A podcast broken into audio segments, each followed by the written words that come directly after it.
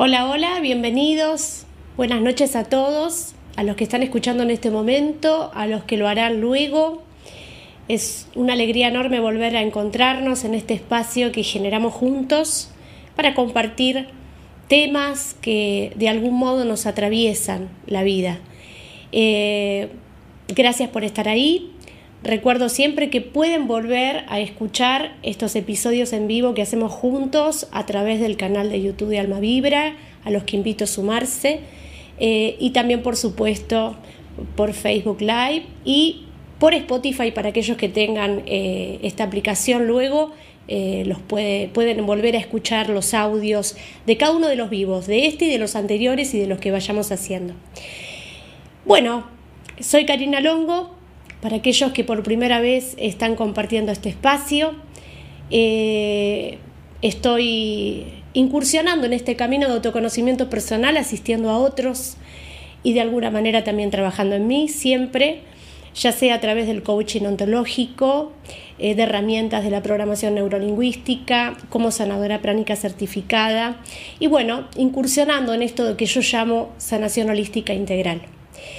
Esa es mi pequeña presentación para los que por primera vez eh, están conociéndome. Quiero también hacer eh, un apartado especial porque todo esto que ustedes ven, todo esto que está armado, todo, todo esto preparado, que está por detrás y que no ven y que después se edita en los videos y en las redes, está de la mano de Streaming Hoy, eh, que es una empresa que se dedica especialmente a promocionar eventos, eh, a dar streaming para dar a conocer y comunicar productos, eh, cosas que queremos hacer llegar a otros y no sabemos cómo. Los invito a, visitar las páginas en Instagram como Streaming Hoy eh, para que puedan conocer esos servicios que ahora en este nuevo mundo que estamos conviviendo y conociendo, todo pasa a ser online y todo pasa a ser funcional a través de las redes. Y a veces contar con un asesoramiento puede ayudarnos para poder llegar mejor y hacer, dar a conocer mejor lo que queremos hacerle llegar al otro. Bueno, qué tema el de hoy, ¿no? El peso de la culpa. Me encantaría verles las caras y escucharlos y, y, ver qué pasa con eso, qué les pasa con eso, qué les pasa con la culpa, cómo están parados frente a la culpa hoy. ¿Cómo nos sentimos con la culpa? ¿Qué relación tenemos con la culpa?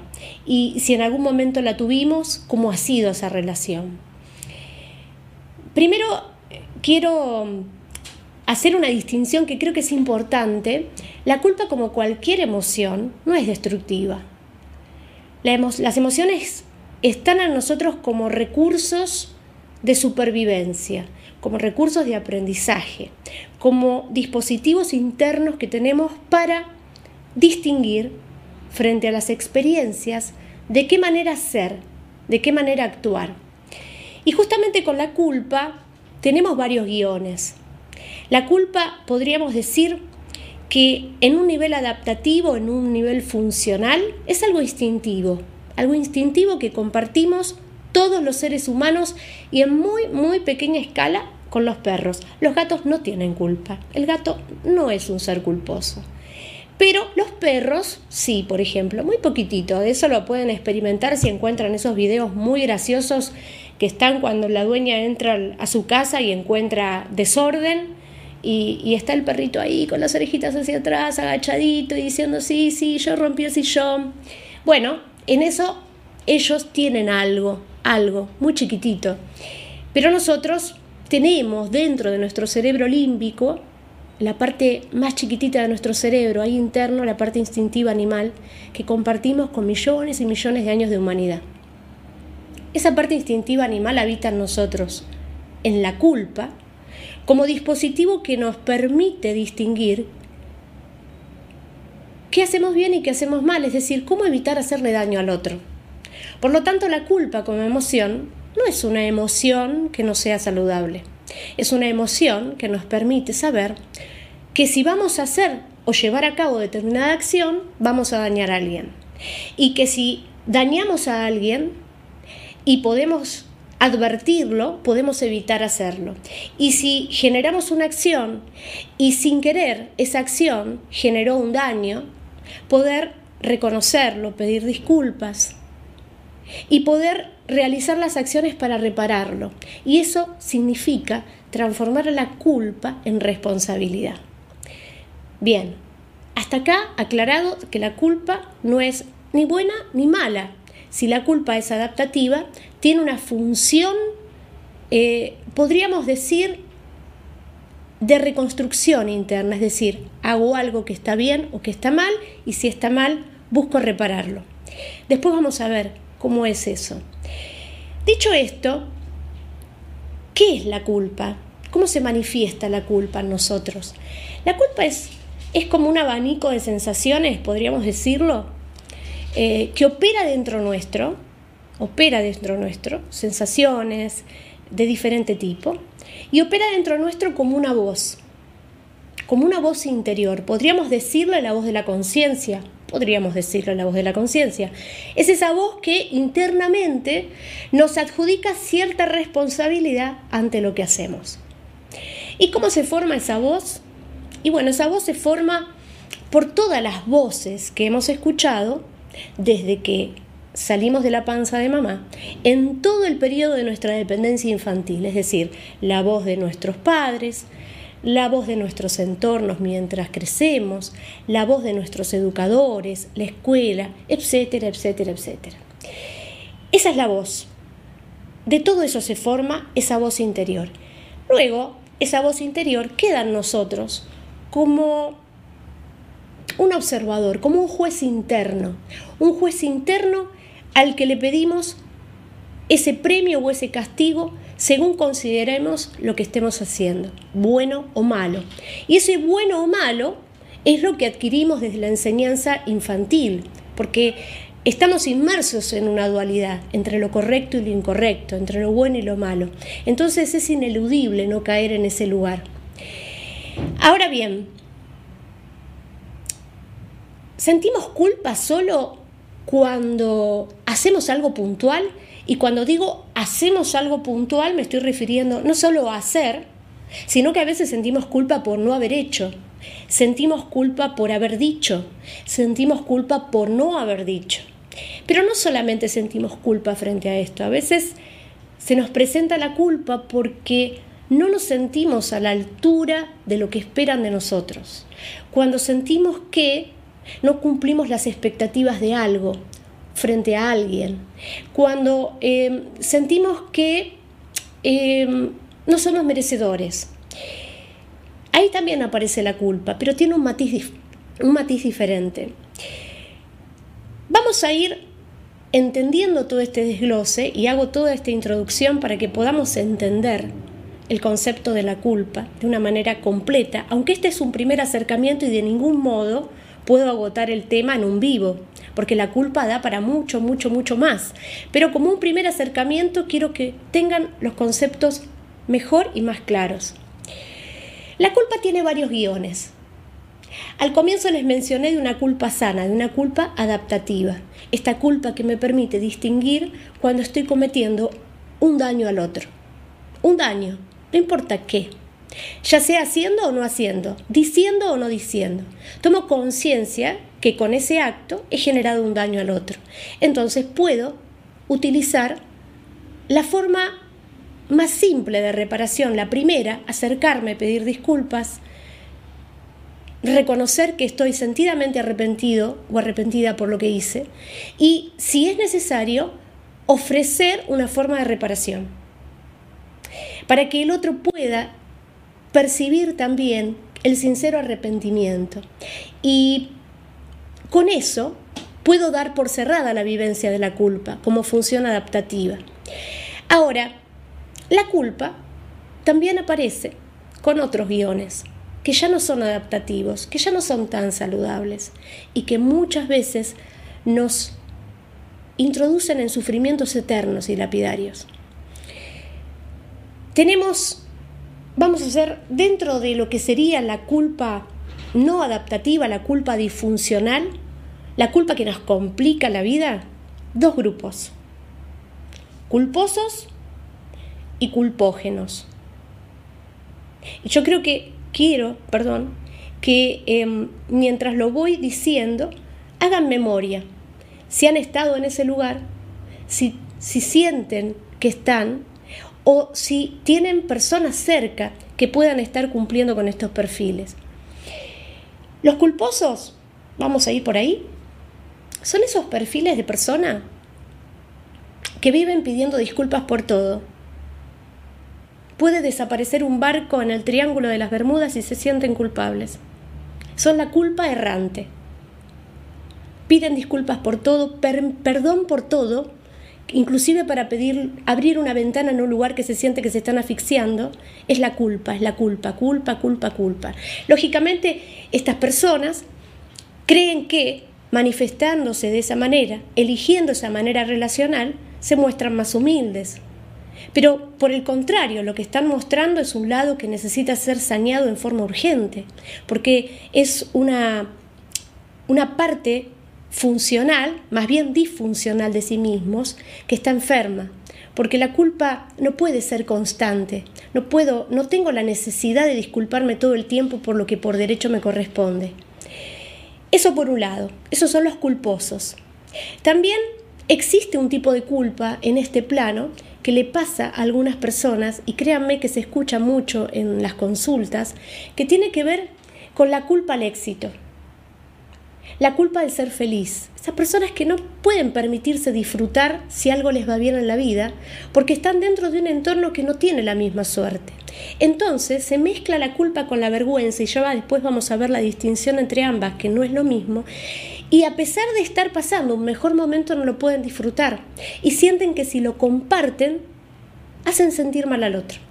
Eso también es algo que necesita ser sanado, porque en algún momento de la historia, generalmente en el plano infantil, donde esa persona se creció en el seno familiar, en el entorno, se ha inoculado, ya que estamos en tiempo de vacunas, se ha inoculado la culpa en esa persona y ha quedado ahí, adentro, en algún lugar, alojada. Pero esa persona no tiene culpa de nada, solo que siente la culpa y no lo puede expresar.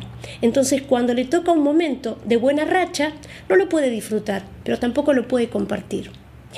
Y generalmente en estas, en estas clases de culpa la persona tiende a fracasar. Es como que frente al éxito fracasa, paradójicamente. ¿Se les vinieron varias personas a la cabeza? Puede ser que sí. El otro grupo es el de los culpógenos. ¿Qué es culpógeno? Vamos a, descifrar la palabra porque así entendemos también. Geno, afuera. Pongo la culpa afuera, culpógeno, culpo al otro, le genero la culpa. Y acá hago un paréntesis. Todos, todos, todos tenemos la capacidad de generarle culpa al otro. Eso es instintivo. La diferencia está que algunos se especializan y eligen esa forma como modo de relacionarse con el otro. Y ¿Cómo sería esto? Es decir, genero culpa en el otro para manipularlo. Genero culpa en el otro para ejercer control sobre él. Genero culpa en el otro para lograr que haga lo que yo quiero. Genero culpa en el otro para que no haga lo que yo quiero. Es decir, ni más ni menos una especie de abuso, una cuestión eh, totalmente patológica, muy enferma de la relación, donde si bien el que es inoculado, el que tiene la culpa generada, sufre, también sufre el culpógeno, pero no puede salir de ahí, porque esa es su manera de relacionarse. Ahí se siente seguro, a pesar de que sufra, y que a veces sufra mucho más que el que siente la culpa inoculada y no lo advierte. Porque en este tipo de relaciones, que se da en el ámbito familiar, padres, hijos, hijos, padres, relacional, parejas, de cualquier índole, de cualquier etiqueta, laboral y hasta en la amistad, hay una relación que tiene la característica de hipnosis. Cuando uno lo ve de afuera, advierte que existe esa dinámica, pero cuando uno quiere a la víctima, que es al que se le inocula la culpa, advertirle, en la mayoría de los casos, contestan justificándose, contestan hasta defendiendo al, al culpógeno, porque no pueden salir de ahí. Es increíble, pero pasa. Y en el ámbito de la pareja se da algo muy característico que tiene que ver con el acoso moral. Hay, varios, hay varias formas de generar este tipo de culpa en el, en el rol culpógeno, en el guion culpógeno de la culpa. Estamos en la culpa malsana. Y, ¿Y cómo es esto del acoso moral? Es muy subcutáneo, es muy sutil. Y se da con ciertas continuas y pequeñas desvalorizaciones hacia el otro. Y esas desvalorizaciones tienden a minimizar al otro, a volverlo insignificante, a hacerlo sentir que no vale nada. Y eso se logra a través de gestos, eso se logra a través de palabras, silencios, evasivas, largas ausencias, respuestas descalificadoras. Por ejemplo, no, ¿qué voy a hablar con vos si vos no terminaste la primaria? ¿Qué voy a hablar con vos de esto? Vos no sabés nada. Vos no sabés de esto que estoy hablando yo. A ver, dedícate a lo tuyo, que lo haces bien. Esto déjalo, por favor. Esto que yo teatralicé en la vida cotidiana se ve muchísimo. Y es tan, tan, tan sutil que uno no lo advierte. Y lo peor, no lo advierte el que lo sufre de los, del otro lado, el que es inoculado con la culpa, la víctima, que es la verdadera víctima. No lo advierte. Y en muchos casos hasta lo justifica y dice, tiene razón, yo no terminé la primaria, tiene razón, ¿cómo voy a saber eso? Él sabe más o ella sabe más. Entonces, ojo, si estamos en ese rol de generar culpa, si estamos en ese rol de vivir ese tipo de acoso moral encubierto. En la pareja ya que estoy por ahí, voy a seguir ahondando en el ejemplo. Se dan otros ejemplos que tienen que ver con delatar guiones culpógenos en alguno de los dos en la relación. Por ejemplo, yo no soy bueno para vos, vos te mereces a alguien mejor. U otro ejemplo, eh, con todo lo que hice por vos, ¿me pagás así? ¿Le suena? Puede pasar que si hubo un incidente difícil en la pareja y uno de los dos tiene la tendencia a ser culpógeno, ese incidente pasó, estamos en otro año, pero resulta que algo lo trae de nuevo y el culpógeno lo primero que dice es, ¿te acordás lo que me hiciste vos en el año 2015, no? ¿Te acordás, no? ¿Te acordás? Si me fallaste una vez. Y entonces el otro que quizás ya superó ese incidente, quizás ya lo tenía olvidado, hace que su sentimiento de culpa vuelva a florecer, porque esa es la dinámica. El culpógeno lo que hace es traer de vuelta el sentimiento de culpa. El sentimiento de culpa está en el pasado. Entonces, cuando yo lo llevo al pasado, lo que logro es inmovilizarlo, es tenerlo cautivo ahí. Entonces, todos los días facturo lo mismo. Todos los días facturo lo mismo. Y se produce una erosión de la autovaloración del otro. Se produce una erosión en la autoconfianza. Y la dependencia empieza a crecer y a crecer y a crecer. Y ese estado de hipnosis que mencioné al comienzo se vuelve carne. Uno lo ve de afuera como tercero, lo ve, lo observa, puede decírselo, pero no alcanza. En estos casos Siempre es bueno pedir ayuda, pedir una asistencia profesional para trabajarlo, pero siempre cuando uno empiece con darse cuenta. Ese es un primer gran paso, que está en esa relación, con esa dinámica, que está trayendo esta muestra de algo que se está volviendo patológico, de algo que está enfermo en la relación.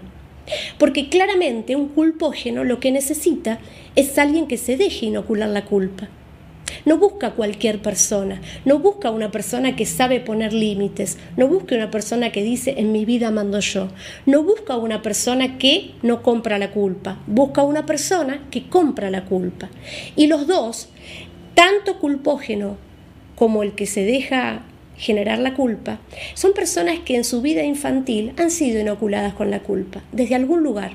Lo único que están haciendo es proyectar roles Y cuando proyectamos roles en la vida adulta, podemos elegir cualquiera de los dos, o ser el que la genera o ser la víctima. Intenso, ¿no? Intenso y para realmente reflexionar, porque la idea de, de reconocer estos aspectos no es volvernos jueces de nosotros mismos y sentirnos malas o buenas personas, porque caemos de vuelta en el mismo error. Lo más importante es saber que todos tenemos algo de esto, que todos podemos atravesar por instancias así y que todos tenemos la posibilidad de poder cambiar eso que nos está haciendo mal en primera instancia y que por ende nos está haciendo relacionar mal con el otro. Otro aspecto relacional que lleva el guion del culpógeno es en la relación padres e hijos. No importa mamá, papá, no importa si es madre, hija, padre o hijo. En, la relación eh, filial es una marca fuego intensa, porque si esa, eso se desarrolla, eso se desarrolla desde la vida primaria del chico, queda un mapa, queda un mapa grabado a fuego, si no es trabajado a tiempo. Luego dijimos, en su vida adulta lo va a proyectar.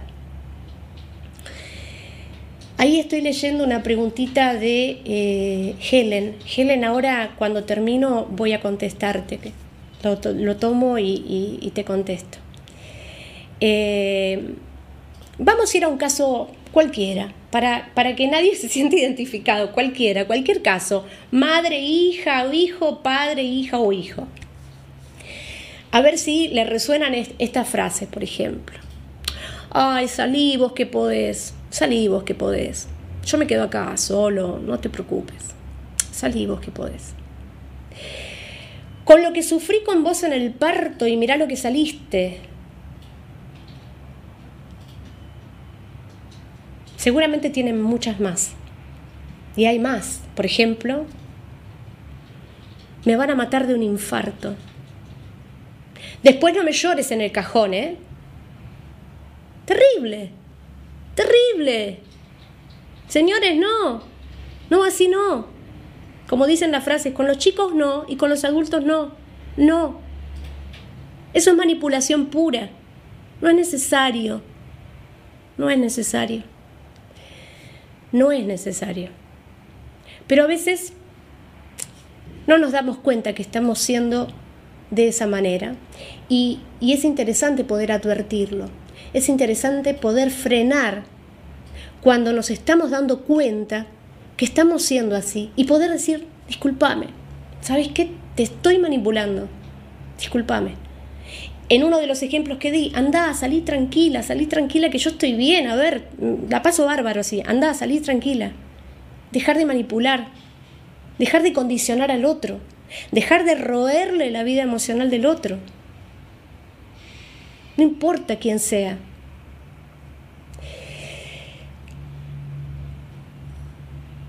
Indudablemente somos humanos aprendiendo, somos humanos entendiendo que el error no es un castigo, que hay capacidad de resarcir y que eso implica asumir la responsabilidad. Es muy diferente es muy diferente hacerme cargo. Hay muchos quienes eh, en esto de sentirse culposos todo el tiempo lo utilizan de artilugio para, para no hacerse cargo del presente, porque claro, ¿cuál es la dinámica de la culpa? Con la culpa estoy en el pasado. La culpa me habla del pasado, de algo que hice, de algo que está acá. Pero claro, acá, mi presente, yo estoy allá. Y a mí me sirve estar allá, porque si yo estoy acá, me tengo que hacer cargo de lo que está acá. Y la verdad que no me quiero hacer cargo. Me queda cómodo eso. Me queda cómodo porque me muestro vulnerable. Porque la culpa de algún modo me protege y siento que, la gente me, me, va a cuidar. Porque pobrecito yo, pobrecita yo. Y no es una manera digna de vivir, no es la manera que vivimos, que vinimos a elegir para vivir, con una vida tan cortita y vivirlo de esa manera. Em, ¿Cómo queda grabado el sentimiento de la culpa? Bueno, de alguna manera con todo lo que traigo, el sentimiento de la culpa queda grabado en la historia de amor, sumisión o dependencia que tuvieron nuestros padres, que recibimos de nuestros formadores, que aprendimos de nuestros entornos, que comunicamos y que nos comunicaron desde el primer momento que aprendimos a hablar hasta que nos lanzamos solos a la vida porque ya éramos adultos. Estamos siempre a tiempo. Esto de que el adulto ya está, es adulto, viste cómo es la vida que tuvo, pobrecito. No, no, no es así. No es así. Siempre hay posibilidad de cambiar y siempre hay posibilidad de cambiar la historia que uno quiera escribir para sí mismo. La historia propia, no la historia de otros. ¿no? ¿Y cómo hago para revertirlo? Y quizás acá Helen pueda estar contestándote un poquito. Helen me preguntó cómo eh, podemos ayudar eh, a un culpógeno, ¿no? O cómo podemos revertir una relación de culpógenos bilateral. ¡Wow! Pero ahí en los culpógenos bilateral hay culpógenos que a la, que a la vez se dejan inocular culpa, ¿no? Eh, porque esto es contagioso, claro que sí, pero sin ninguna duda hay uno que prima más que el otro hay uno que prima más que el otro. Recordemos que las relaciones son espejos, no encontramos a un otro en forma azarosa y porque la vida nos dio un gol. No, encontramos al otro para aprender algo. Ese otro está ahí enfrente porque algo de él tenemos que aprender. Entonces, la primera recomendación práctica que yo desde mi humilde lugar diría es autoobservación. Es un trabajo personal, autoobservarse. Y hay algo que Em, yo busco llevar, no solo en las sesiones, sino en los talleres o en los cursos, esto de ejercer y practicar la autoobservación. Y lo pueden hacer en su casa, en su vida cotidiana, en un ratito que tienen. Miren, esto es sencillo, pero a la vez es trabajo. Es trabajo y tiempo personal. Si yo les preguntara, ¿qué color tenía la pared o la mesa o el mueble que tenían enfrente al momento que estaban desayunando o qué estaba pasando al costado de ustedes. Seguramente algunos me podrían contestar de manera parcial, algunos totalmente y otros me dirían, la verdad no sé. Sé que desayuné. Pero ¿por qué pasa esto? Porque no estamos el 100% del tiempo presentes a ese momento presente que tenemos. Al crujir de la tostada, al sabor del alimento que llevamos a la boca, al calor o el frío de lo que tomamos, a lo que sentimos con el cuerpo mientras digerimos los alimentos, al sentir de nuestro cuerpo, al peso de nuestro cuerpo, en qué parte del cuerpo nos pesa el cansancio, porque decimos estamos cansados, pero ¿qué parte de nuestro cuerpo lleva ese peso? Entonces el ejercicio que yo les invito a realizar como tips para iniciar este proceso de autoobservación, que no es ni más ni menos que estar presentes, es en algún ratito que estén solos o inclusive con un otro, pero tiene que ser un otro que no sea tan parlanchín, porque hay que tener el ejercicio de autoaislarse del otro, ¿no? Si están solos es mucho más fácil para iniciar esto. Poder observar la mesa sin tocar nada, observar la mesa, si están sentados en una mesa, si están en un desayunador, observar ese espacio, observar las estructuras, observar los colores, observar eh, los detalles. Quizás hasta puedan sorprenderse encontrando detalles que antes no habían observado. Algún cambio en algún lugar de algo que antes no habían notado. Luego de autoobservar su entorno, autoobservarse en silencio. ¿Qué les pasa? ¿Qué sienten? ¿De qué tienen ganas? Yo sé que la cabeza no va a parar en ese momento y que van a llegar un montón de cosas. Dale, que es tarde, hay que ir a trabajar, hay que salir, hay que hacer tal cosa, pero dense el permiso de frenar aunque la cabeza siga parloteando. Cuando la mente ve que no le estamos dando bola, como se dice en criollo, empieza a bajar la voz y entonces el cuerpo empieza a ganar protagonismo. Y cuando el cuerpo gana protagonismo, pasan cosas maravillosas, como verdaderamente sentir si tengo hambre, verdaderamente sentir si tengo ganas de comer lo que voy a comer, verdaderamente sentir si tengo ganas de vestirme con un saco o sin saco, dejar de consultar tanto, que está bien por un lado el pronóstico, pero también saber qué pronóstico interno hay en mí hoy. ¿Qué me está diciendo mi cuerpo? ¿Descansé? ¿Verdaderamente descansé? ¿Verdaderamente sentí que descansé? La autoobservación corporal de las sensaciones es un recurso milagroso, inmediato, gratuito y disponible las 24 horas, los 365 días del año. No hace falta que busquemos nada afuera que nos ayude a conectar. Además de poder buscar asistencia para que nos guíen, es importante entrenarlo día a día, constantemente, un ratito, no todo el tiempo. Un ratito, unos segundos, unos minutos, estar ahí, estar ahí. Y si no están desayunando, cuando están sentados en un sillón, cuando llegan a sus casas, cuando se sacan la ropa del trabajo, o si están trabajando en su casa, hacer un corte, salir a un parque, sentarse, conectar con la naturaleza, conectar con otras cosas, conectar con algo que tenga una información diferente a la que habitualmente estamos acostumbrados a recibir. Cambiar el chip.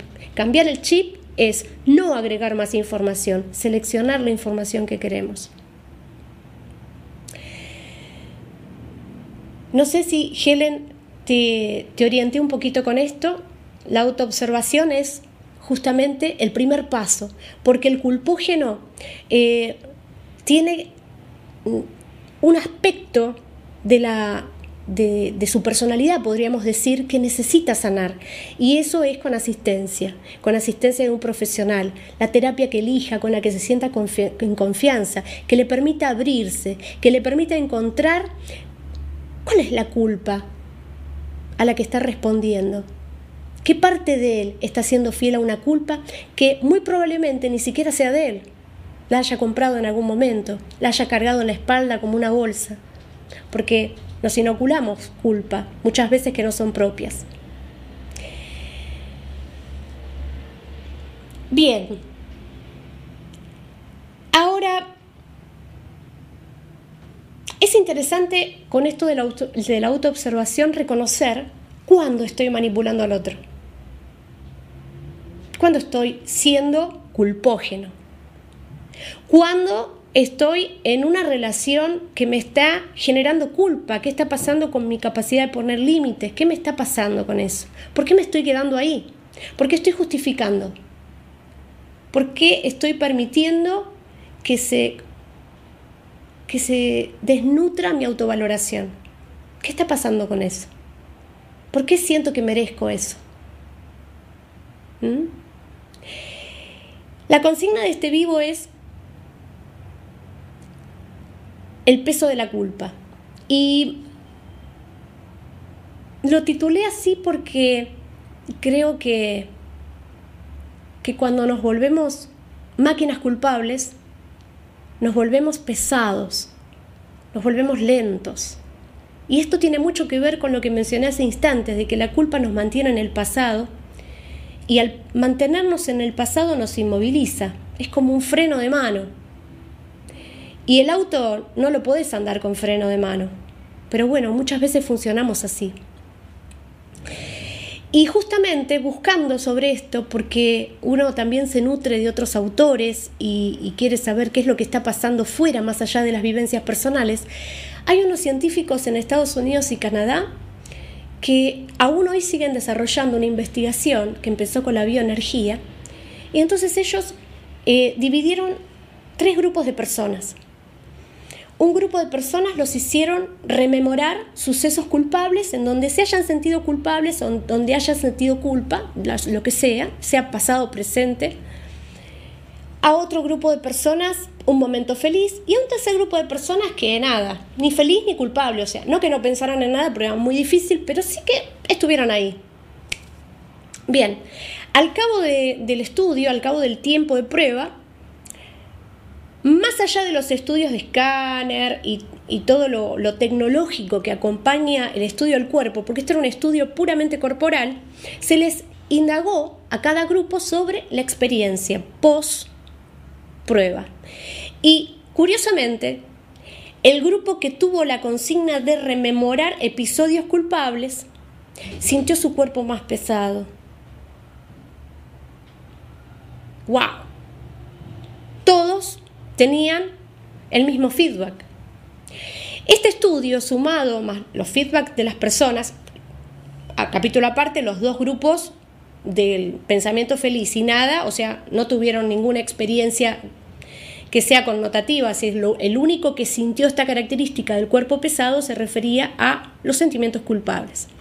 Esto acompañado con la investigación que llevaron a cabo estos científicos, que los que precisan el link me lo piden y se los paso para que puedan eh, chusmear, llegaron a la conclusión de que las emociones que no son saludables, como la culpa, la tristeza, la angustia, que son emociones desagradables, se graban en nuestra memoria celular, es decir, cambian la estructura de la célula y su peso atómico. Y al grabarse la memoria celular, lo que genera es una, una rigidez interna que se manifiesta en una rigidez en el cuerpo. Y eso hace que el cuerpo se vuelva tenso, se vuelva más pesado. Y había zonas del cuerpo específicas que denotaban ciertos sentimientos de culpa. La culpa precisamente se alojaba más en el cuello y la cabeza. En el cuello precisamente por aquellas cosas que no se dijeron y que tenían que haberse dicho. Y entonces llegaron a la conclusión, a uno, y eso sigue en estudio, se sigue desarrollando, no es, no es una investigación que se haya terminado, sigue en curso. De hecho, una de las directoras es chilena, eh, que el cuerpo se divide en dos. En cuanto a la sintomatología física de los sentimientos desagradables. De la cintura para arriba, el cuerpo habla del presente y de la cintura para abajo el cuerpo habla del pasado. Y que cuando tenemos un sentimiento culpable que tenga relación con un hombre o con un padre, la parte afectada del cuerpo humano es la derecha. Y cuando se trata de una mujer o de la madre, la parte afectada es la izquierda.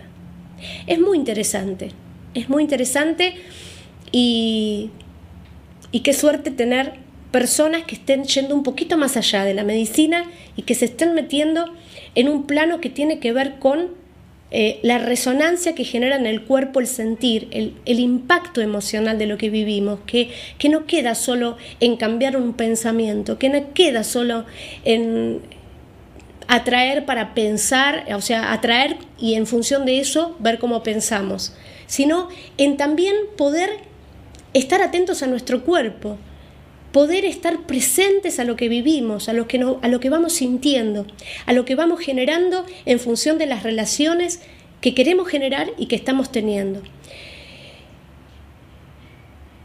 ¿Qué quiero que se lleven de esto? Lo que cada uno haya encontrado resonando en sí y que pueda hacerle de utilidad, pero principalmente hacer como un cuadrito final, como cuando uno cierra con un resaltador y considerar esto. La culpa es pasado y lo que está pasado ya pasó.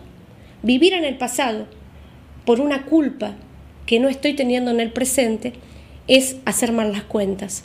Revisar las interpretaciones que tengo sobre mis pensamientos. Recordar que mis pensamientos y mis juicios son solo ideas y que por tanto pueden cambiarse. Y que la vergüenza porque hay, hay veces que las personas traen esto de identificar la vergüenza como una culpa. La vergüenza no es lo mismo que la culpa, si bien son eh, similares en cuanto a sus funciones, afectan de manera diferente.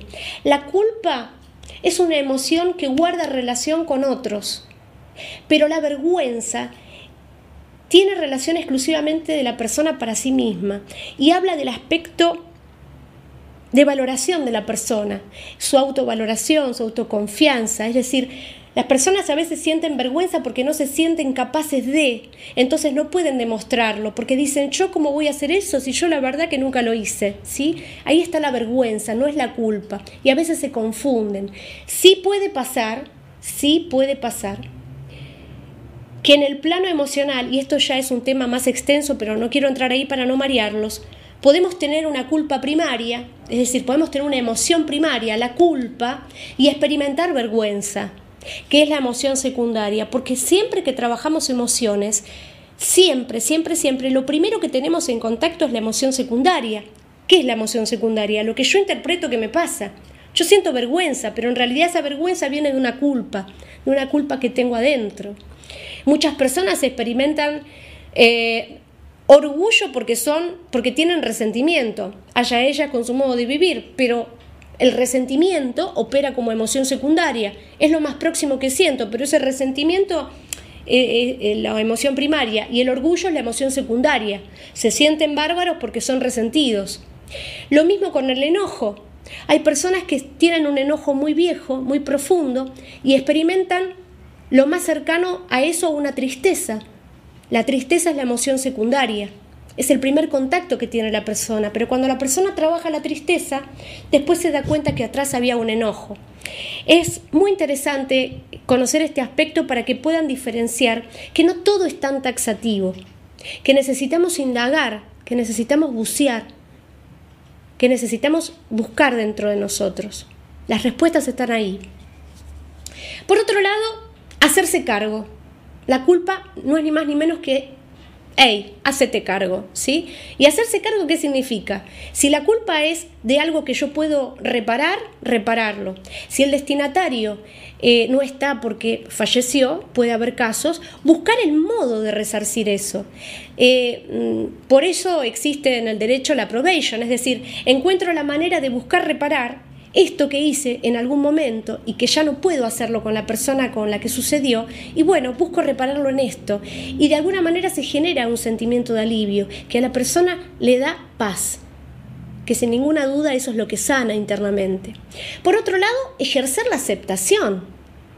¿Y por qué digo ejercer la aceptación? Porque eh, aunque no le guste a papá, aunque no le guste a mamá, aunque no le guste a mi pareja, aunque no le guste a mi hijo, a mi hija, aunque no le guste a mi jefe, aunque no le guste a mi amigo, yo quiero esto. Y acepto que con mi vida hago esto. Y no sentir culpa por eso. Y reconsiderar nuestro sistema de valores y poder preguntarnos, ¿cuáles son las cosas que acepto hoy? ¿Y cuáles son las cosas que finjo aceptar? Porque ahí también se genera culpa. Cuando tengo que demostrar ser otra cosa para que me acepten, para que me quieran, para que me respeten.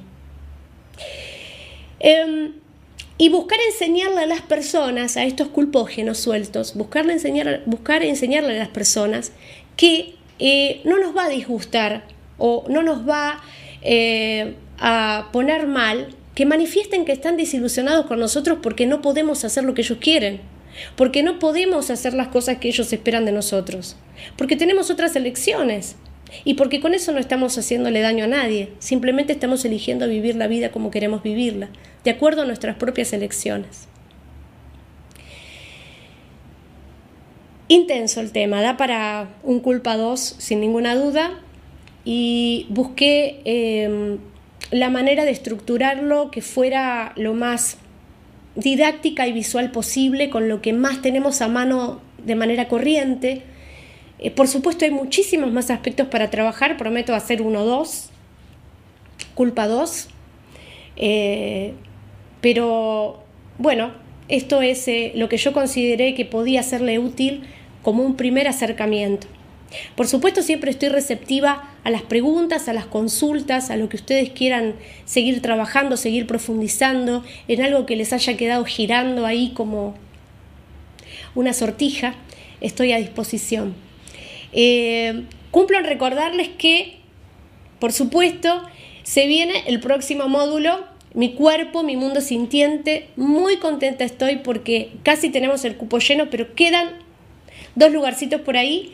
Así que mm, ojalá puedan sumarse a esta experiencia que es presencial, donde vamos a compartir dinámicas de puro cuerpo, de puro cuerpo, donde no solamente vamos a sentir, sino que vamos a poder decir, eh, vamos al Titanic que tenemos adentro y revisamos qué nos quedó de valor, que todavía lo olvidamos y lo tenemos ahí.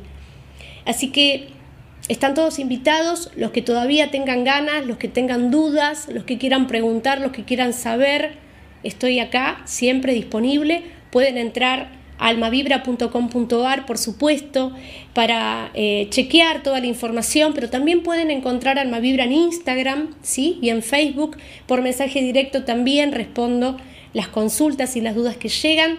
Em, estoy muy agradecida por, por este tiempo, muy agradecida por esta oportunidad. Para mí es sumamente sanador hacerlo, así que me emociono. Les mando un beso enorme a cada uno y muchas, muchas gracias por estar ahí.